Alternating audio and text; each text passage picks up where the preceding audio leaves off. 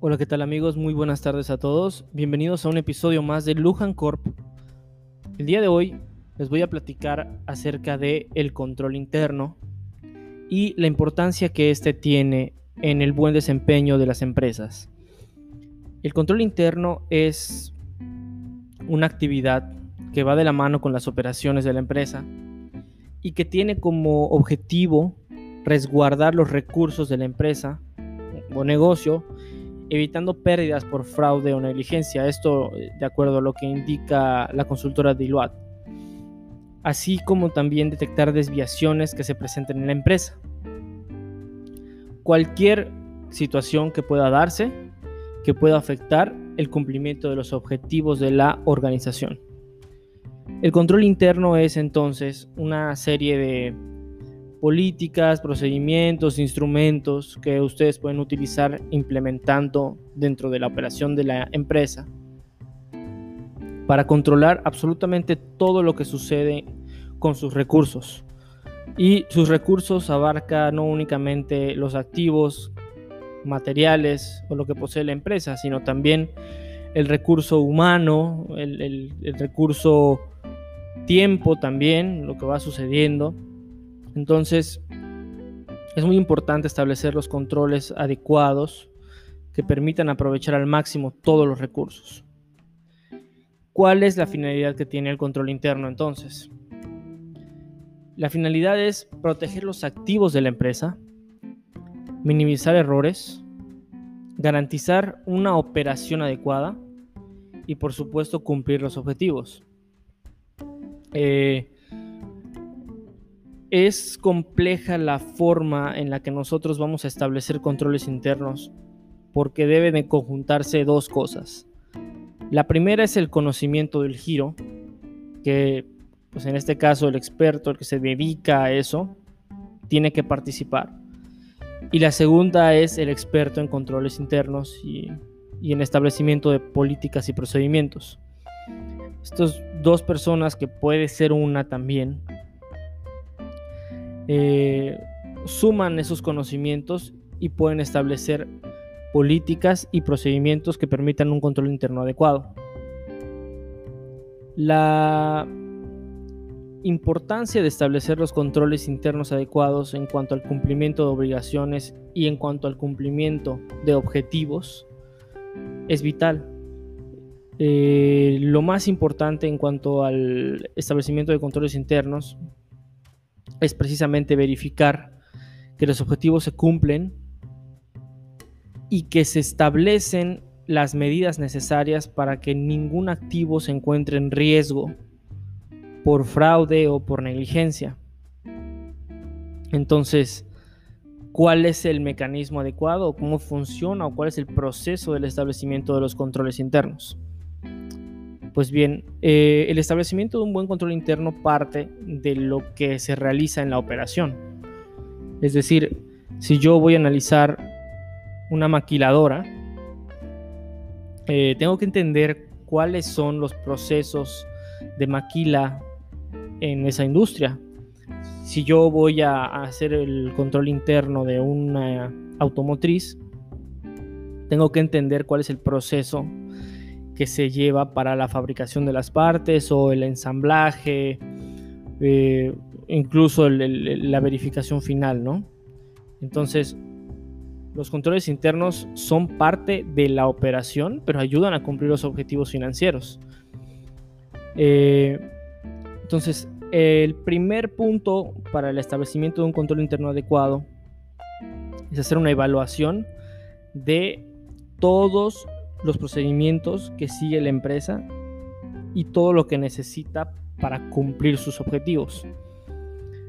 Entonces, en una redacción se estipulan cuáles son cada uno de los procedimientos, cada proceso que se sigue para poder llevar a cabo el, objetivo de la empresa.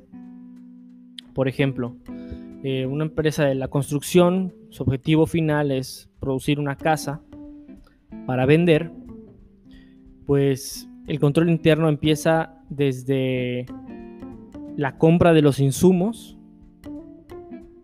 la transportación de esos insumos al lugar en donde se va a construir la casa, la contratación de la mano de obra, eh, el estipular los tiempos de construcción, el mecanismo que van a utilizar para dar a conocer las casas, para los empleados que, van a comisionar o los eh, comisionistas que se van a contratar para venderlas.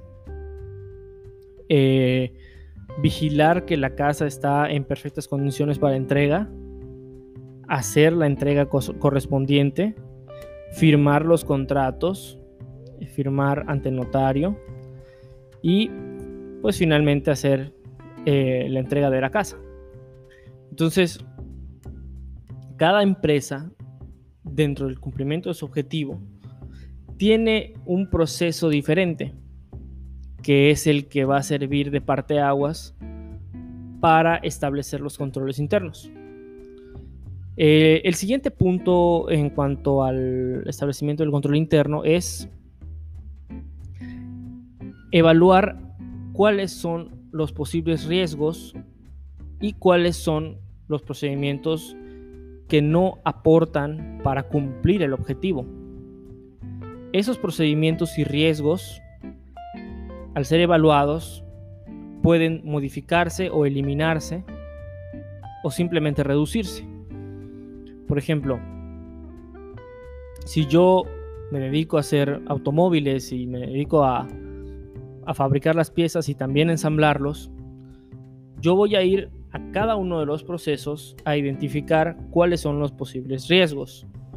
Por ejemplo, en la fabricación de piezas, un riesgo posible es el robo de las piezas. Entonces yo necesito establecer mecanismos que me permitan conocer cuántas piezas existen fabricadas, cuántas piezas se fabricaron durante el día y cuál es el inventario final de piezas para que yo pueda realizar un conteo, cotejar contra los insumos que se utilizaron y finalmente poder decir que estoy eh, que, cuento con las piezas que yo, que yo estipulé. Entonces, para establecer un control interno, lo que se necesita es conocer la empresa, conocer los procesos de la empresa, los mecanismos que utiliza para llevar, sus, llevar a cabo sus fines. Eh, el siguiente punto que tenemos posterior a evaluar esos procedimientos y establecer los riesgos es hacer un listado de cuáles son las propuestas que tengo para eliminar esos riesgos. Entonces yo voy a hacer una lista de todos los riesgos y colocar una solución posible para cada riesgo. Regresando al ejemplo de las autopartes, si yo fabrico 25 repuestos de parabrisas, por ejemplo, eh, pues yo tengo que estar completamente seguro de que esos 25 parabrisas se están quedando en la empresa y que no son robados. Entonces, una solución posible puede ser el establecer inventarios al final del día, eh, en donde se reporten un supervisor cada uno de los productos que se procesaron durante el día. Por supuesto que por eso es muy importante tener supervisores de confianza. Y obviamente el tema de la confianza es un tema pues, muy, muy complejo. Eso lo vamos a tratar en otro episodio. Pero ese establecimiento de ese, de ese mecanismo nos va a permitir estar seguros, tener la certeza de que el producto se está quedando dentro de la empresa. Y otro mecanismo que se puede utilizar es hacer revisiones a colaboradores al momento de entrar y el momento de salir de la empresa, para estar completamente seguros de que el producto está siendo resguardado de la manera adecuada. Otro mecanismo que se puede utilizar es el control de almacenes. El control de almacenes es muy importante porque te permite segregar las funciones, ya que el almacenista es el que se encarga de cuidar esos productos que son fabricados por los otros empleados.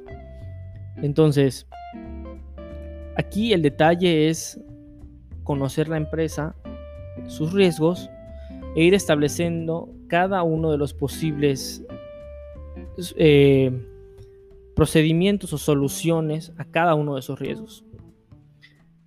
El siguiente punto posterior a, esas propuestas es la evaluación y la programación o la elaboración de un programa de trabajo, un plan de trabajo, que básicamente consiste en sintetizar y ordenar las ideas que ya propusimos de cada uno de esos riesgos.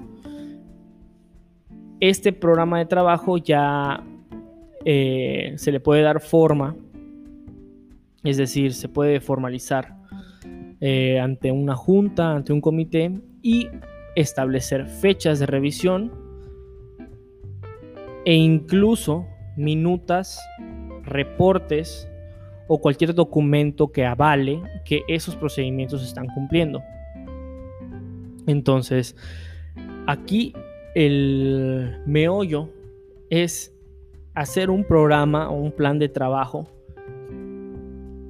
que tenga como soporte todo el proceso derivado de la revisión que ya se hizo, porque como cada empresa es diferente, se necesita ir a la raíz de la operación para establecer el programa de trabajo adecuado para cada empresa. Las empresas no pueden tener un programa de trabajo similar, bueno, igual, sí similar, pero no igual, precisamente porque cada empresa es diferente. Eh, esto pasa mucho con las cadenas multinacionales, por ejemplo, que establecen controles de acuerdo al lugar de origen en donde se generó el giro.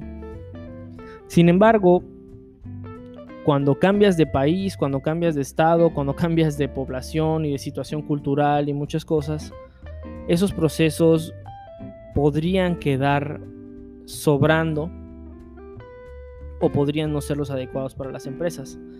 Entonces aquí es muy importante concientizar a las personas de la administración porque no pueden tomar una plantilla eh, totalizadora o una plantilla generalizada, porque muchas cosas se deben de adecuar. Entonces, independientemente de que tú ya puedes tener una plantilla o programa de trabajo generalizado, en el caso de empresas multinacionales o cualquier empresa, tú necesitas hacer forzosamente esa evaluación de los riesgos de tu empresa específica para que estés completamente seguro de que todo lo que necesitas hacer en cuanto a los procesos se está llevando a cabo. Y estás cubriendo absolutamente todas las áreas de riesgo.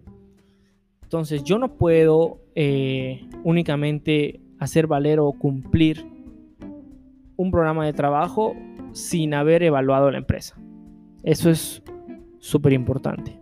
Entonces ya tenemos ese caminito. Primero, conocer la empresa, analizar sus riesgos, establecer ese programa de trabajo, formalizarlo mediante fechas y vigilar el cumplimiento de ese programa de trabajo que es más que nada hacer las pruebas y hacer el, proceso de control.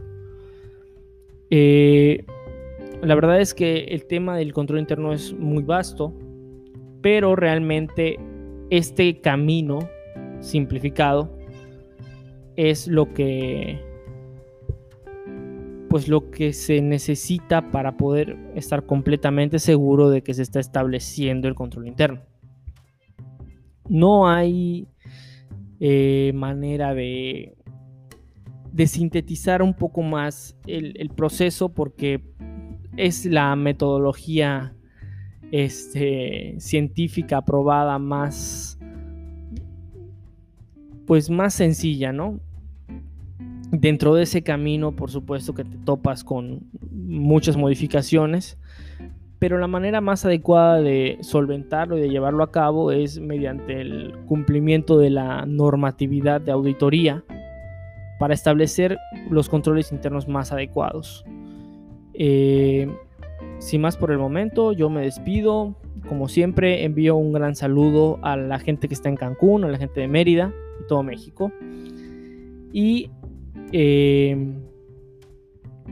espero que, este episodio sea de su, de su agrado y cualquier episodio que, les guste, eh, que les gustaría escuchar o algún tema específico, pueden comunicarse al correo miguel.lujan.lujancor.com y por supuesto síganos en redes sociales, en Facebook, Instagram, Instagram Twitter, eh, como Lujancorp. Que tengan un excelente inicio de semana y hasta la próxima.